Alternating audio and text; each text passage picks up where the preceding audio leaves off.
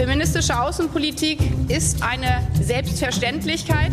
Wer regiert Deutschland? Mit der Waffe an der Schläfe lässt sich nicht verhandeln.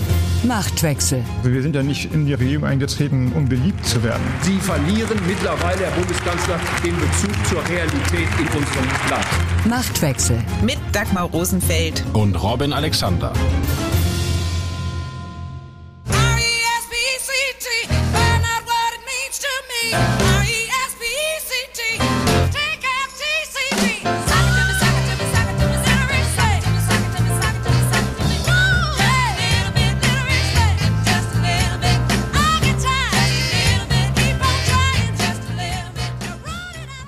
Respekt. Und zwar anders als Aretha Franklin nicht nur a little bit.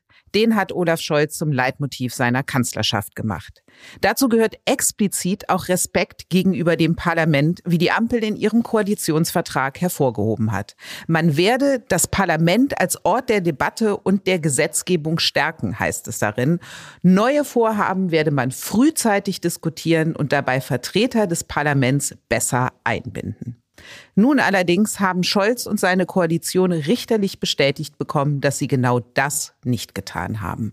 Am Mittwochabend stoppte das Bundesverfassungsgericht das Vorhaben der Regierung, das Gebäudeenergiegesetz in dieser Woche noch im Bundestag zu verabschieden. Was dieses Urteil der Karlsruher Richter für den Kanzler und seine Koalition bedeutet, darum geht es in dieser Folge von Machtwechsel. Was den Respekt angeht, so hat er auch ampelintern nicht gerade Hochkonjunktur. Womit wir beim Thema Elterngeld sind, das gekürzt werden soll und über das Robin und ich sprechen werden. Hier tun Grüne und FDP das, was sie immer tun, wenn es öffentliche Kritik gibt und unbequem wird, sich gegenseitig die Verantwortung in die Schuhe schieben. Und wenn das Wort Respekt fällt, dann ist der Mindestlohn nicht weit. Denn auch den hatte Olaf Scholz in seinem Wahlkampf zu einer Frage des Respekts gemacht. Nur finden die jetzt vorgesehene Erhöhung des Mindestlohns seine Genossen alles andere als respektabel. Insofern habe ich der Ampel aus meiner Sicht einen Gefallen getan. Weil, stellen Sie sich mal vor, ich hätte den Organstreit nicht angefangen. Dann hätten die das ja jetzt verabschiedet und dann wäre das Gesetz formell verfassungsmäßig mindestens mal angreifbar, um es ganz vorsichtig zu sagen. Aber wenn Sie das gelesen haben gestern Abend, dann haben die schwerste Bedenken. So der CDU-Abgeordnete Thomas Heilmann am Donnerstagmorgen. Er hatte den Eilantrag in Karlsruhe gestellt und das Bundesverfassungsgericht hat ihm nun Recht gegeben. In der Begründung aus Karlsruhe heißt es, Zitat, den Abgeordneten steht nicht nur das Recht zu, im Deutschen Bundestag abzustimmen, sondern auch das Recht zu beraten. Dies setzt eine hinreichende Information über den Beratungsgegenstand voraus. Die Abgeordneten müssen dabei Informationen nicht nur erlangen, sondern diese auch verarbeiten können. Zitat Ende.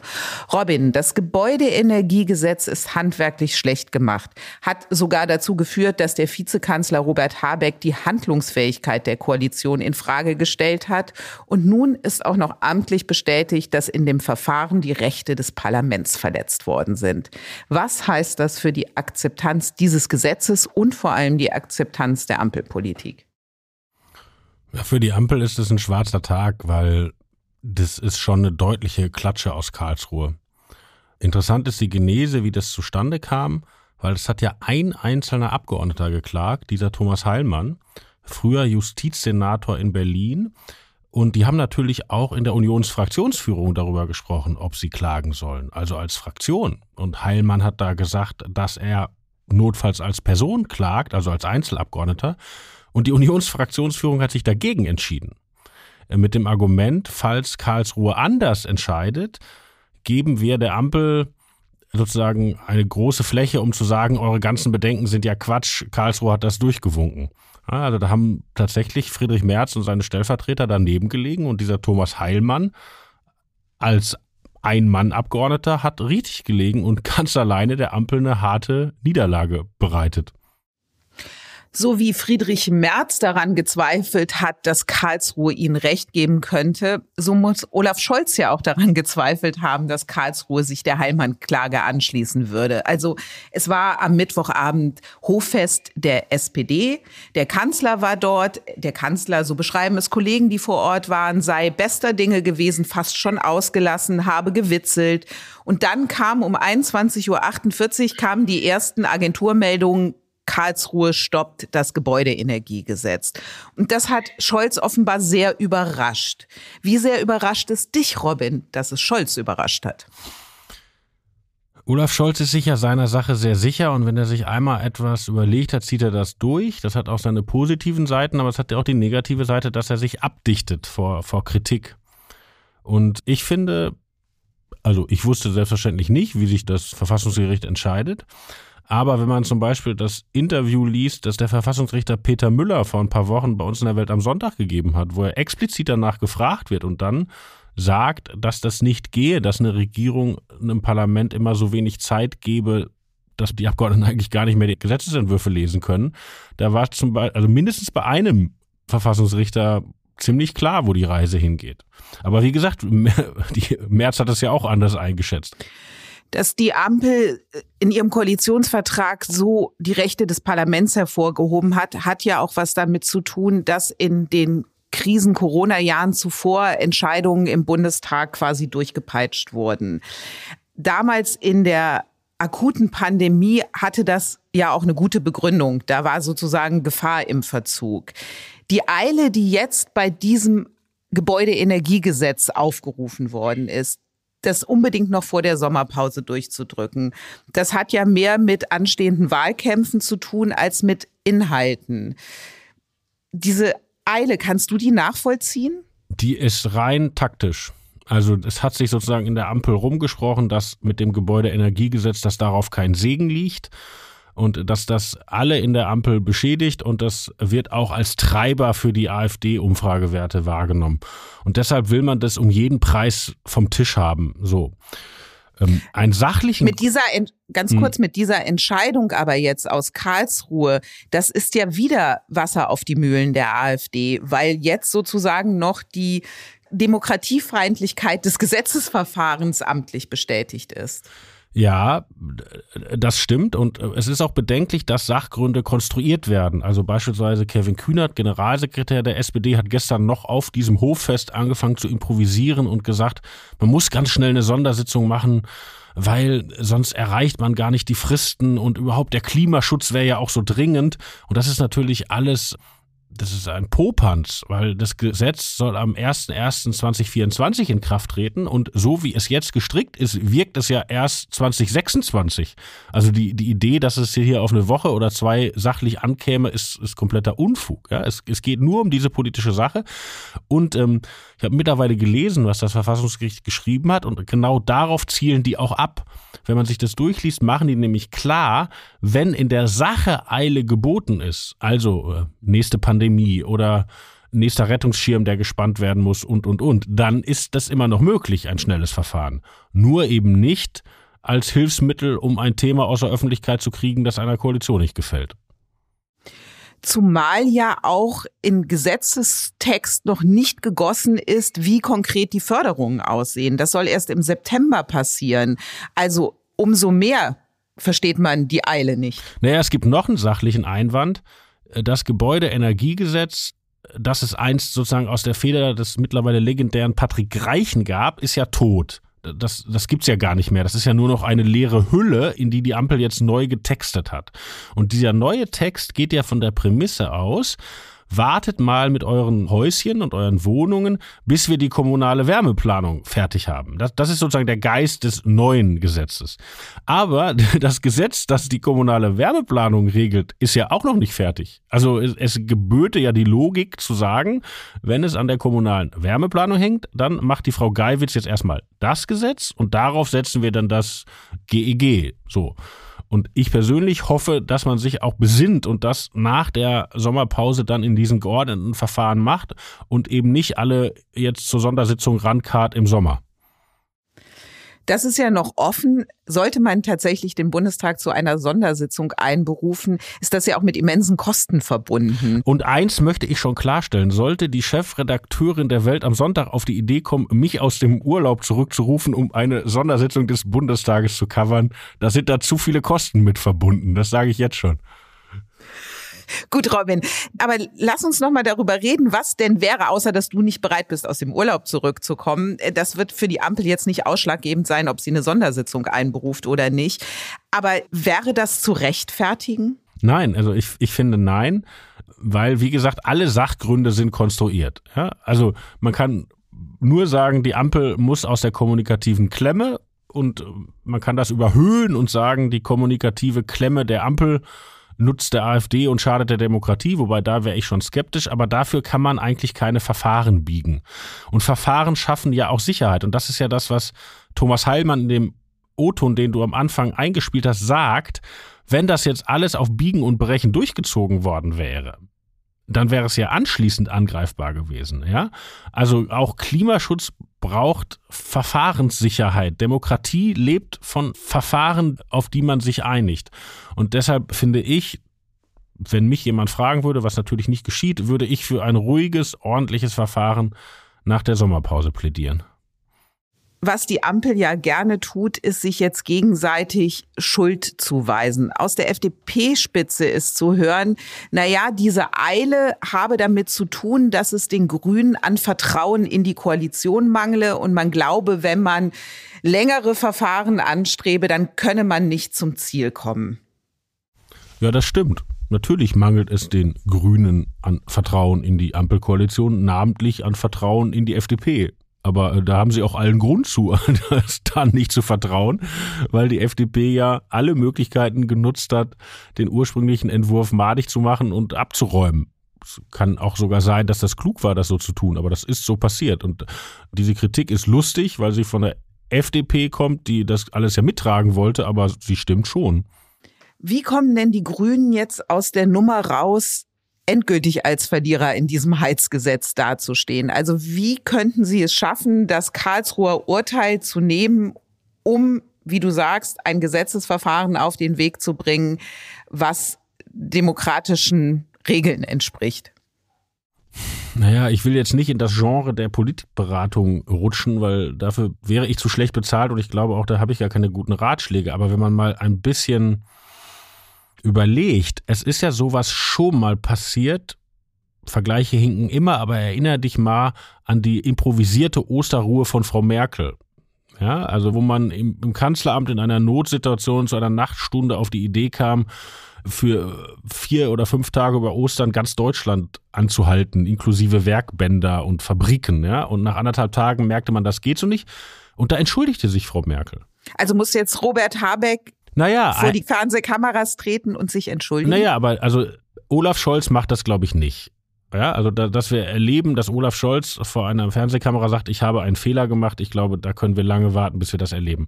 Aber Habeck könnte doch sagen, das ist alles aus dem Ruder gelaufen, wir besinnen uns nochmal neu und es steht ja immer noch eine Option sozusagen im Raum. Was wäre denn, wenn man sagen würde, für so etwas wie diese Wärmewende, die so wichtig ist und so über Generationen wirkt, suchen wir eine Mehrheit über unsere Ampelkoalition hinaus. Weil jetzt haben wir ja die Situation, dass sich sowohl Markus Söder als auch Friedrich Merz in Talkshows festgelegt haben, wenn die CDU wieder regiert, räumen sie alles ab, was die Ampel jetzt beschließt. Und das ist ja misslich, ne? weil das, das sind ja Entscheidungen, wie du dein Haus wärmemäßig aufbaust, das muss ja 20, 25 Jahre tragen. Ja, eigentlich wäre ja guter bundesrepublikanischer Geist zu sagen, was so lange trägt, machen wir lagerübergreifend. Also in diesem Fall Ampel mit Union. Ja, und dass man aber das haben sie ja noch nicht mal bei der Wahlrechtsreform hingekriegt. Ja, aber das war ja auch tragisch, dass sie es nicht gemacht haben. Also immer wenn die Ampel sich selber besoffen redet, wir sind die besonders Guten, wir sind die besonders Tollen, dann fährt sie damit vor den Baum. Ja, jetzt ist ein Anwendungsfall. Und jetzt könnte man sich ja besinnen und sagen, wir müssen sowieso nochmal neu ansetzen. Das machen wir in Ruhe. Wir gehen auf die Union zu. Und da wäre es wieder interessant, weil der Abgeordnete Heilmann, der dieses Urteil erwirkt hat, ist im Nebenberuf der Spiritus Rector der Klimaunion. Also das ist der Mann, der in der Union dafür lobbyt, lasst uns selber einen Kopf machen, wie wir zu Klimaschutz kommen. Lasst uns keine Kampagnen gegen Klimaschutz machen, sondern bessere Lösungen anbieten. Ja? Also in einer idealen Welt, in der wir natürlich nicht leben, würden sich jetzt die Grünen und äh, die anderen aus der Ampel besinnen und auf die Union zugehen und sagen, lass uns doch nochmal neu ansetzen im Geiste des Klimaschutzes und was Vernünftiges machen und die Union würde einschlagen. Die Erkenntnis der Woche. Deswegen hat der Finanzminister mir auferlegt, tatsächlich ans Endergeld heranzugehen. Und äh, ich habe dann eben äh, aus den schlechtesten Lösungen sozusagen die möglichst wenig schlechte ausgewählt. Und es stimmt, dass äh, das ist gleichstellungspolitisch jetzt nicht die beste Maßnahme, aber unter den äh, gegebenen Rahmenbedingungen äh, habe ich mich dafür entscheiden müssen. Das hat Familienministerin Lisa Paus den Kollegen von NTV gesagt. Auferlegt war allen Fachressorts Ausgaben zu reduzieren. Da steht das Ministerium von dieser Paus nicht alleine da. Die Grünen aber erwecken nun den Anschein, dass der Finanzminister ihnen quasi vorgeschrieben habe, beim Elterngeld zu kürzen. Bei Twitter kursiert ein Schreiben von Lindner, in dem steht, sein Haus habe auf Potenziale für Einsparungen und Reformen aufmerksam gemacht. Explizit vom Elterngeld steht da allerdings nichts.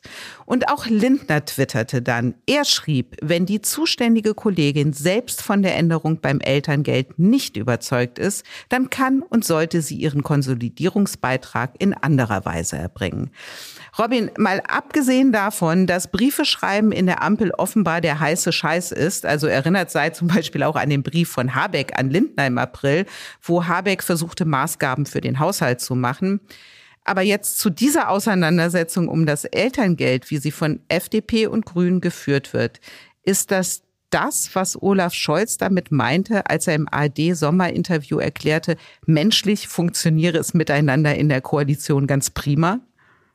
Naja, die Frage stellen heißt ja, sie zu beantworten. So genau so, Robin. so ein politisches Blame-Game gab es schon früher. Nur früher hätten die diese Schreiben an Journalisten durchgestochen und einen Tag später hätte man das in Zeitungen lesen können und jetzt stellen sie es gleich mit ihrem Absender auf Twitter. Das ist halt schon eine neue Qualität und ich finde es auch ein bisschen peinlich. In der Natur der Sache liegt die Kürzung schon, weil wenn man, wie die Ampel halt sagt, alle sollen kürzen außer Verteidigung, dann muss man ja in den jeweiligen Ressorts an die großen Blöcke dran. Und das ist nun mal im Familienressort dieses Elterngeld. Hm. Aber nochmal ganz grundsätzlich, was diesen Streit angeht. Wie viel gespart werden muss, diese Vorgabe kann ein Finanzminister machen, aber wo gespart wird, das entscheidet doch das Fachressort. Also das ist doch gerade grüne Legendenstrickung, die da stattfindet. Lindner habe vorgegeben das. Ach, ich weiß nicht. Ich bin ja von so Finanzministern geprägt wie Wolfgang Schäuble oder früher in Berlin hatte ich ja immer Berichte über den Finanzsenator Thilo Sarrazin und sowohl Schäuble als auch Sarrazin haben Fachministern, die gesagt haben, ach, ich kann nicht mehr sparen, sehr konkrete Vorschläge sofort auf den Tisch gelegt. Also das ist, glaube ich, eine Übung. Und das, wie gesagt, das ergibt sich aus der Natur der Sache. Dieses Elterngeld ist je nachdem, wie man rechnet, 65 bis 80 Prozent des ganzen Etats. Also was kann man denn machen? Man kann die neue schöne Queer-Abteilung von Herrn Lehmann streichen und man kann diese Subventionierung der grünen Vorfeldorganisationen, die als Zivilgesellschaft firmieren, streichen. Aber das ist ja alles irgendwie nur Kleinvieh. Wenn man wirklich was bewegen will, muss man daran. Und die eigentliche Frage war nicht Elterngeld oder nicht, sondern die Frage war Elterngeld nicht mehr für Leute, die richtig viel verdienen, wie es Frau Paus jetzt gemacht hat, sondern Elterngeld für alle kürzen, pauschal. Oder man hätte sich auf einen Kompromiss einigen können, so eine Art Progression da einzubauen, ja. So. Und da hat sich Frau Paus halt, wie es für eine linke Politikerin ehrlich gesagt auch naheliegend ist, für die Variante entschieden, die Sozialleistungen lieber den Leuten zu geben, die sie ein bisschen dringender brauchen. Ich kann da keinen Skandal entdecken.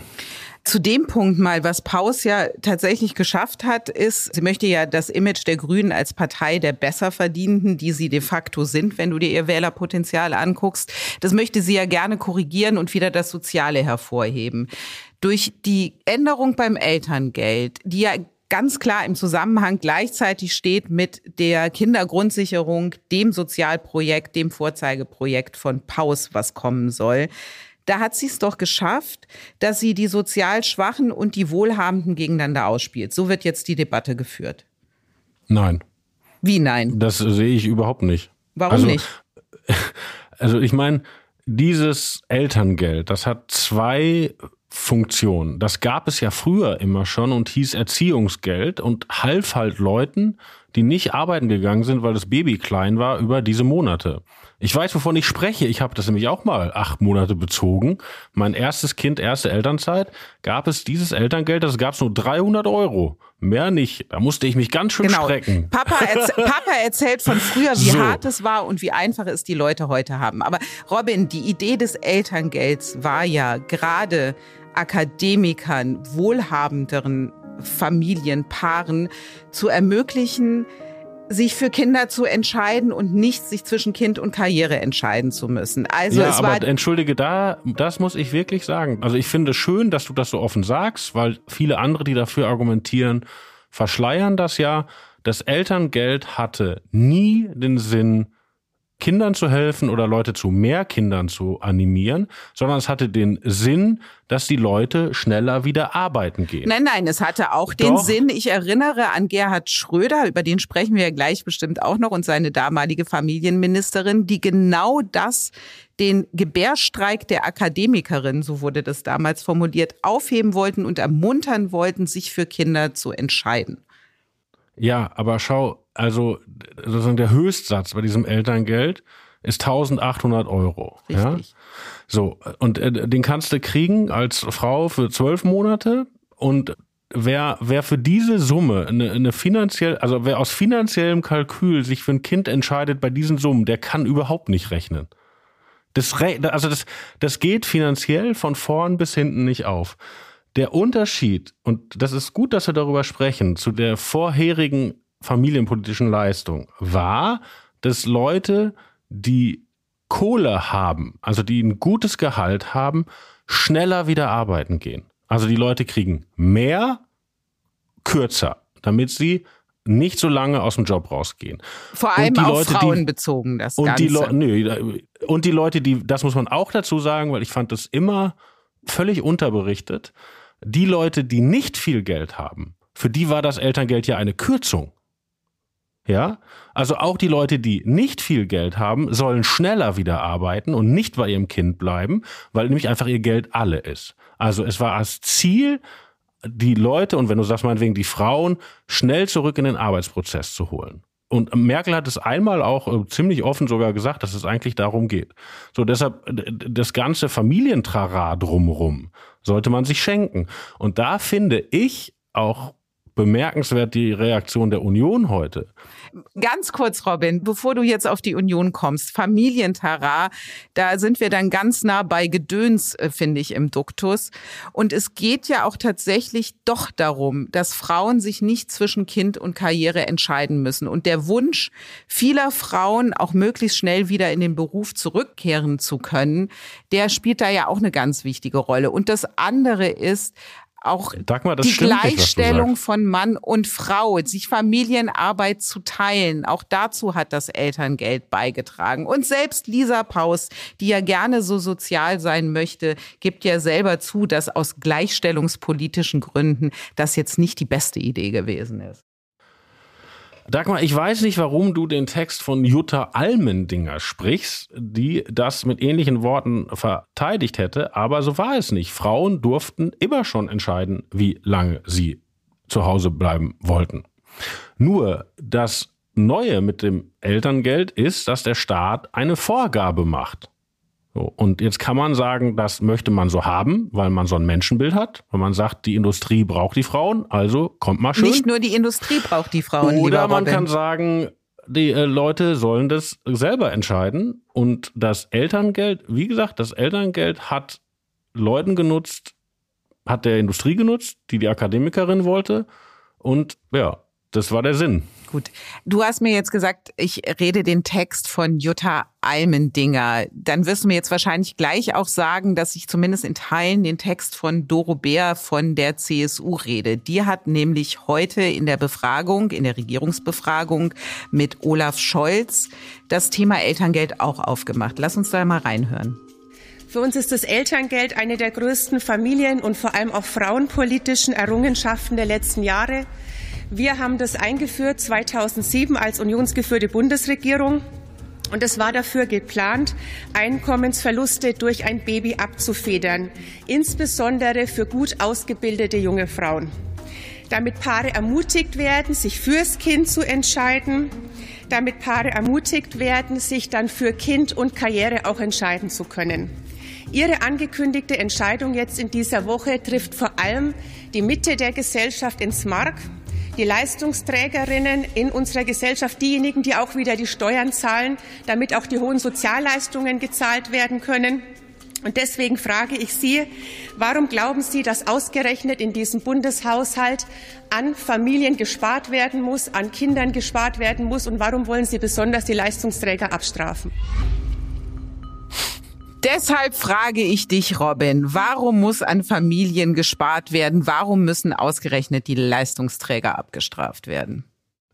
Dagmar, wir reden über 150.000 Euro Einkommen. Und zwar nicht brutto, sondern zu versteuerndes Einkommen. Also real sind wir dabei 170.000 bis 180.000. Da bist du dann, wenn du es runterrechnest, bei 15.000 im Monat. Robin, nochmal, so. also, dieses Elterngeld ist keine Sozialleistung. Es geht nicht. Nein, das ist auch der Text von Frau Almendinger und das ist Unsinn. Das ist leistungsloses Geld. Das ist Nein, das es ist, ist Leistung kompensierendes Geld. Schau, guck mal, ich wohne hier am Landwehrkanal gegenüber vom Spielplatz, ja? Und hier gibt es die Leute, die dieses Elterngeld kriegen in ihren Dachgeschosswohnungen und die sitzen am Spielplatz neben den Albanerinnen und Kurdinnen von drei Straßen weiter in Neukölln. Gleiche Arbeit, gleiche Kinder, gleicher Spielplatz. Die einen kriegen 250, die anderen kriegen 1800. Das ist nicht okay.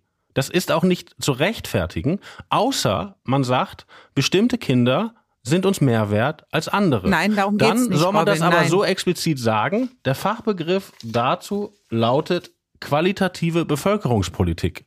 Und das ist etwas, was Parteien der Mitte und Parteien mit einem christlichen Hintergrund eigentlich nicht tun. Also es geht doch auch darum, dass diese Paare, über die wir reden, in ihre Ausbildung investiert haben. Das machen auch Leute, die weniger Geld haben. Einen akademischen Weg gegangen sind, die Fachkräfte sind im Zweifelsfalle, Robin, die wir brauchen. Darum geht es doch. Es geht doch nicht um eine qualitative Bewertung es von guten und schlechten Staat Kindern. Kind, das ist Polemik, ja, Robin. Das ist Polemik. Nein, das ist keine Polemik. Das ist der Kern der Veranstaltung. Und deshalb ist es auch so, also der Beitrag von Doro Bär ist ja noch auf, der ist auf so vielen Ebenen brüllend komisch. Also allein die Behauptung, die CSU habe das vorgeschlagen. Die ist, ja, ist jetzt kommen wir auf den Punkt, also da werden wir uns wieder einig. Wahnsinnig Robin. witzig. Also die Genese davon genau. ist die folgende. Ganz kurz, bevor du die Genese erzählst, es ist ja nicht Doro Bär alleine, die erzählt, das sei eine Erfindung der CDU oder der Union. Es ist auch zum Beispiel der CDU-Vorsitzende Friedrich Merz, der uns via Twitter wissen ließ, die Einführung des Elterngelds geht auf eine Initiative der Union zurück. Und da, da wird die Geschichte dann wirklich schwierig, weil es war nicht die Union, sondern es war die SPD. Und jetzt erzähl die Geschichte, Robin. Also das war eine Idee, die in der SPD-Linken immer hochkam. Ja, es verband sich mit einem Mann, lustigerweise. Dieser Mann heißt Malte Riestau-Winkler, ein Abteilungsleiter im Familienministerium, sozialdemokratisch geführten Familienministerium. Die Ministerin hieß Renate Schmidt. So, und die wollte das in der Endphase von Rot-Grün einführen. Hatte allerdings ein paar Skeptiker, die über ähnliche Menschenbildprobleme gesprochen haben wie ich gerade. Ja, zum Beispiel Hans Eichel und Otto Schily. Nur mal so. Ja, und ein paar auch katholische Frauen und ein paar Leute, die, ist ja auch egal. Aber so, auf jeden Fall, dann kommt Gerd Schröder auf die Idee, die Bundestagswahl vorzuziehen aus Gründen. Und diese Reform, die eigentlich noch bei Rot-Grün passieren sollte, klappt halt nicht mehr, weil die Zeit nicht mehr da ist. Und dann verhandelt sie, die SPD, nachweislich in den ersten Koalitionsvertrag der Regierung Merkel rein und dann passiert das Lustige. Lass mich aber nochmal zurück zu dem Punkt Renate Schmidt, die Erfindung des Elterngelds. Also es ist so, und jetzt zitiere ich mal, es sollte nach schwedischem Vorbild gut verdiente Familien zum Kinderkriegen ermutigen. Und Schröder hat damals gesagt, es gebe eine gefährliche Zurückhaltung von Akademikern in Alter um die 30 Jahre bei der Familiengründung. Und mit dem Modell eines einkommensabhängigen Elterngeldes, das war nämlich das Erziehungsgeld nicht, wollte man das sozusagen forcieren. Du kannst schon sagen, staatlich geförderte Geburtenpolitik. Das war die Geschichte, als es dann zu den Koalitionsverhandlungen kam. Jetzt kannst du wieder weiter erzählen, Robin. Also sozialdemokratisches Konzept, sozialdemokratische Abteilungsleiter Ursula von der Leyen übernimmt den Laden in einer sehr seltsamen Rochade innerhalb der letzten Zuckungen der Koalitionsverhandlungen. Und von der Leyen nimmt das SPD-Konzept und setzt es um und lässt auch den Herrn Riestau-Winkler das umsetzen. Also das ist ein sozialdemokratisches Konzept von harten linken Sozialdemokraten umgesetzt zur Bestürzung der Unionsfraktion und äh, lustigerweise schönen Gruß an Frau Bär zur absurden Bestürzung der CSU, die damals sagt, das sind doch Wickelvolontariate und so weiter. So. Und dann wird das eingeführt, weil das ist ja die Zeit, wo alle denken, oh Gottes Willen, Deutschland hat keine Kinder mehr und, und äh, die, die Bevölkerung geht zurück und dann hat es immer auch schon dieses Ding, oh Gott, die Zuwanderer haben zu viele und unsere Frauen haben zu wenig und die Akademikerinnen und so weiter. Und trifft aber auf eine enthusiasmierte Öffentlichkeit, weil linkes Konzept, linke SPD-Fraktion, aber populäre CDU-Ministerin und linke Presse und es kennt kein Halten mehr. Und am Anfang wird es ja sogar eingeführt ohne jede Bemessungsgrenze. Das ist ja oberlustig. Also das ist ja. Aber Robin, nochmal, wie erklärst du dir dann? Du und, sagst und ja seitdem, ganz kurz ein linkes. Und seitdem ist es, nee, lass mich das noch sagen. Seitdem ist es, also die Politik wacht aus diesem Rausch auf und merkt, was sie da gemacht haben. Und dann gibt es immer wieder Wellen. Also dann wird eingeführt, okay, den Leuten, die in Geld schwimmen, denen müssen wir jetzt die 1800 nicht noch überweisen, wenn sie ein Baby kriegen. Dann machen wir eine Grenze von 500.000. Und dann machen sie 300.000. Und jetzt ist Frau Paus also auf 150.000. Also diese Bemessungsgrenze, die ist schon dreimal verschärft worden. Weil die Politik einfach gemerkt hat, da wird eine Menge, Menge Geld an Leute rausgegeben, die schon eine Menge Geld haben. Und deshalb ist auch die 1800, also dieser Maximalbetrag, noch nie erhöht worden. Alles andere wird ja ständig irgendwann angepasst, weil die Politik auch weiß, uiuiui, ui, das ist ganz schön viel. VoiceOver sagt dir, was auf deinem iPhone-Display passiert. VoiceOver ein. Einstellungen. So kannst du es ganz einfach durch Zuhören benutzen. Bücher, Kontakte, Kalender, zum Öffnen doppeltippen. Frühstück mit Anna von 10 bis 11. Und dein Tag kann kommen. Bedienungshilfen. Es steckt mehr in einem iPhone.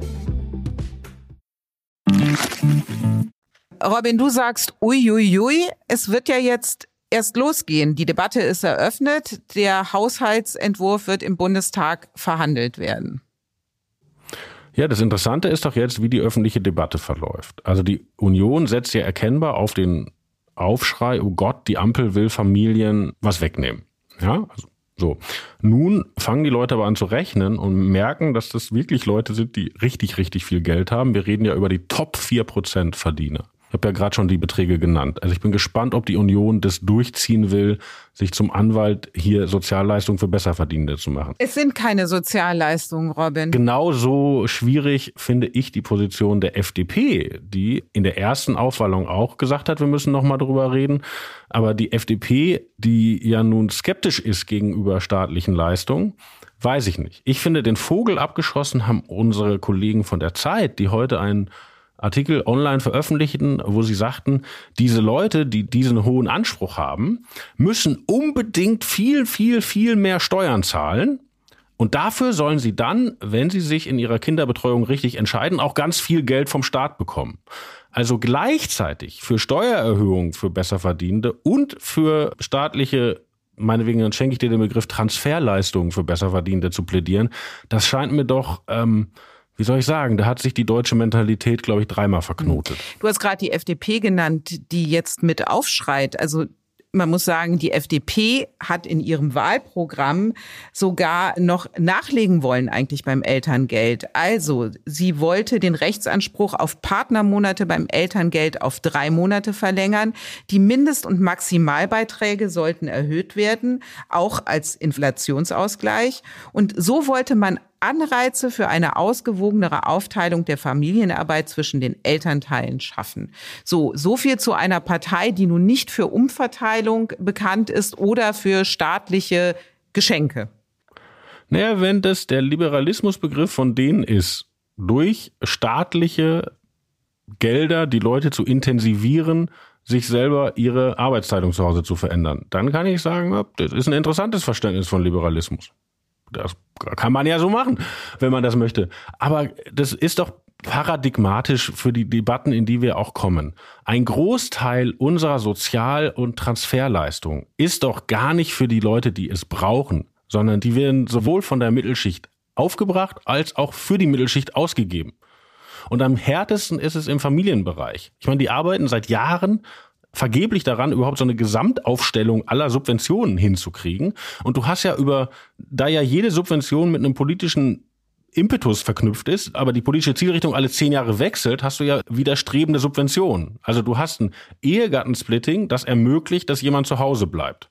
Du hast aber ein Elterngeld, das intensiviert, dass beide ganz schnell wieder arbeiten. Aber beides läuft über Jahre nebeneinander. Ja, so. Und wenn wir irgendwann in diese Subventioniererei der Mittelschicht Grund reinkriegen wollen, dann muss auch irgendwas gestrichen werden. Das gebietet die Logik. Und ob bürgerliche Parteien dann ihre Rolle darin sehen, bei jedem Vorschlag aufzuschreien, na gut. Wir werden sehen, wie die Debatte über den Haushalt weitergeht. Im Hinterzimmer. Der Mindestlohn soll im kommenden Jahr von 12 auf 12,41 Euro angehoben werden, ein Jahr später dann auf 12,82 Euro. So hat es die Mindestlohnkommission entschieden, allerdings nicht einstimmig, denn die Gewerkschaftsvertreter waren dagegen. Und dem SPD-Chef Lars Klingbeil ist das auch zu wenig. Er fordert einen Mindestlohn von 14 Euro. Nun ist es aber so, über die Höhe entscheidet diese Findungskommission aus Arbeitgebern, Gewerkschaften und Wissenschaftlern. Es sei denn, Robin, es ist Wahlkampf und ein SPD-Kanzlerkandidat will Wählerstimmen gewinnen. Dann wird die Mindestlohnhöhe politisch festgelegt. Aber ein zweites Mal, Robin, traut Scholz sich das offenbar nicht, obwohl seine Partei inklusive seines Arbeitsministers den Mindestlohn, wie er jetzt steigen soll, für zu niedrig hält. Mich hat das sehr überrascht, dass sie das gemacht haben in der Kommission, weil es gab ja sozusagen die Möglichkeit, wieder in ein geordnetes Verfahren einzuschwenken. Ne? Also weil Scholz hat eine Bundestagswahl gewonnen mit der Politisierung des Mindestlohns, hat aber immer dazu gesagt, einmalig, einmalig, einmalig. Und äh, ich fand es immer schon eine schwierige Wette, weil wenn du einmal eine Wahl mit sowas gewinnst, liegt ja die Versuchung nahe, beim nächsten Mal das wieder zu versuchen. Und die Versuchung liegt auch nahe, die SPD sagt dann, 14, dann sagt die Linkspartei, dann sagen wir aber 15, dann sagt die AfD, wir sagen aber 16, aber nur für Deutsche und die Grünen sagen 17, aber nur, wenn du mit dem Fahrrad zur Arbeit kommst, so ungefähr. Also da ist schon was aus der Flasche. Nur, dass diese Kommission jetzt, die jetzt wieder was machen kann, sich nicht einigt und dann noch die Gewerkschaften überstimmt und dann ja auch mit einer Zahl rauskommt, wo man ja sagen muss, Mann, jetzt haben wir gerade über 1008 vom Staat für zu Hause bleiben und jetzt kriegen die 41 Cent pro Stunde für Arbeiten gehen. Da muss kein Erzsozialdemokrat sein, um zu merken, da ist irgendwas schief. Also das ist eine komische Gemengelage gerade. Kann es sein, dass die Arbeitgeber, die ja politisch verordnet bekamen, den Mindestlohn auf 12 Euro zu erhöhen, jetzt kompensieren und deswegen auf ein solches Niveau eingeschwenkt sind? Das kann sein, der sozusagen Verhandlungsführer der Arbeitgeber ist ja Steffen Kampeter, ist ja ein politischer Typ, früherer Staatssekretär von Wolfgang Schäuble, den, den kennt man ja auch im politischen Berlin. Wenn es so war, aber war es clever? War es clever, weil wenn man sich jetzt mal in die linke Seite reinversetzt, die sagen, die Löhne kommen nicht mit, weil ihr als Kommission auch immer so spät entscheidet. Das war ja auch das Argument sozusagen für die 12 Euro von Scholz. Ja, also das ist so nachgelagert, dass immer erst die Erhebung sozusagen anderthalb Jahre verspätet kommt. Ein Problem, das sich bei Inflation naheliegenderweise verschärft. So. Und dann hast du eine Gesellschaft, wo eine Menge Geld so rausgetan wird. Ich meine, Bürgergeld. Ja, gerade sind Sozialleistungen in breiter Front erhöht worden. Wir haben einen Zuzug von Leuten in Sozialsysteme, die kommen und noch nie gearbeitet haben, auch Geld bekommen. Also in so einer Gemengelage ich meine, das ist die alte Theorie vom Lohnabstandsgebot. Ja, wir, Robin, wir da gebe ich dir recht. Da gebe ich ja, dir recht. Aber Arbeit das muss Lohnabstandsgebot funktioniert immer in zwei Richtungen. Ne? Also das heißt nicht nur aufpassen bei Sozialleistungen, das heißt auch aufpassen, dass Löhne nicht zu niedrig werden. Aber es ist nicht der Job der Arbeitgeber, sozusagen dieses Lohnabstandsgebot zu stützen oder anders gesagt, die ausgeweiteten Sozialleistungen äh, politisch entschieden, das zu kompensieren mit Löhnen. Da hast du völlig recht, nur wie gesagt, äh, Herr Kampeter ist ja jemand, der durchaus dialektisch nachdenken kann. Der hat jetzt einen Tagessieg errungen, aber die Bewegung innerhalb der SPD beim nächsten Mal zu sagen, passt mal auf, die Kommission ist nicht gut, wir machen wieder eine Politisierung des Mindestlohns, hat er, glaube ich, damit gestärkt. Und das kann langfristig zu den Ungunsten der Arbeitgeber ausgehen. Mhm. Also die Forderung aus der SPD vom SPD-Chef persönlich nach 14 Euro ist in der Welt. Und Lars Klingbein hat noch etwas gesagt. Er werde dafür sorgen, dass Deutschland im kommenden Jahr die europäische Mindestlohnrichtlinie umsetzen wird. Das klingt erstmal gut. Allerdings ist diese Richtlinie ja nur sowas wie eine Empfehlung. Die EU kann eben nicht einem Land vorschreiben, die Höhe des Mindestlohns oder gar einen einheitlichen europäischen Mindestlohn festlegen. Also was will uns Lars Klingbeil damit sagen? Eine Nebelkerze? Ich glaube schon, weil das hat die SPD, glaube ich, kalt erwischt. Also einerseits ist das keine gute Nummer für Olaf Scholz, aber es ist natürlich eine richtig blöde Nummer für Hubertus Heil, weil Hubertus Heil als Arbeitsminister ja diesen Ruf hat, ihr verdient Erhöhung und ich sorge dafür, dass ihr sie bekommt. Und das hat er ja sehr erfolgreich lange Jahre gemacht. Und jetzt muss er diese Kommissionsempfehlung ins Werk setzen gegen seine eigene Überzeugung, hat aber schon gesagt, dass er es macht. Und ich glaube, weil der SPD-Kanzler und der SPD-Arbeitsminister gesagt haben, machen wir, musste jetzt der SPD-Parteivorsitzende sagen, wir haben aber eine Idee, äh, wie wir aus der Nummer rauskommen, weil wir die Kritik ja inhaltlich teilen daran. Nur die Frage ist, ob er eine Idee hat, weil diese EU-Richtlinie, die sagt 60 Prozent vom Meridianlohn, also das wäre deutlich mehr. Das wären ungefähr die 14 Euro, die Klingbeil ja, Nur fordert. wir haben ja ein Gesetz, also wie, da, da müsste er ja ein Gesetz in Deutschland ändern und ich sehe da keine Ampelmehrheit für. Also dass die FDP der SPD diesen Gefallen tut, das sehe ich nicht. Also wenn es einen Plan geht, habe ich ihn noch nicht verstanden, aber meine Vermutung wäre, dass sie noch keinen Plan haben. Der Mindestlohn, Robin, wird uns wahrscheinlich spätestens im nächsten Bundestagswahlkampf wieder begegnen. Wir zwei, Robin, werden uns nächste Woche wieder begegnen, denn dann gibt es noch eine Folge Machtwechsel. Und auch dieses Mal hast du das letzte Wort. Auch wenn ich dir dieses Familientralala, das trage ich dir doch noch ein bisschen nach. Ey Dagmar, ich habe dreimal Elternzeit gemacht. Wenn einer hier Familientralala singen darf, dann bin ich das. Und nun dein letztes Wort? Auf Wiederhören.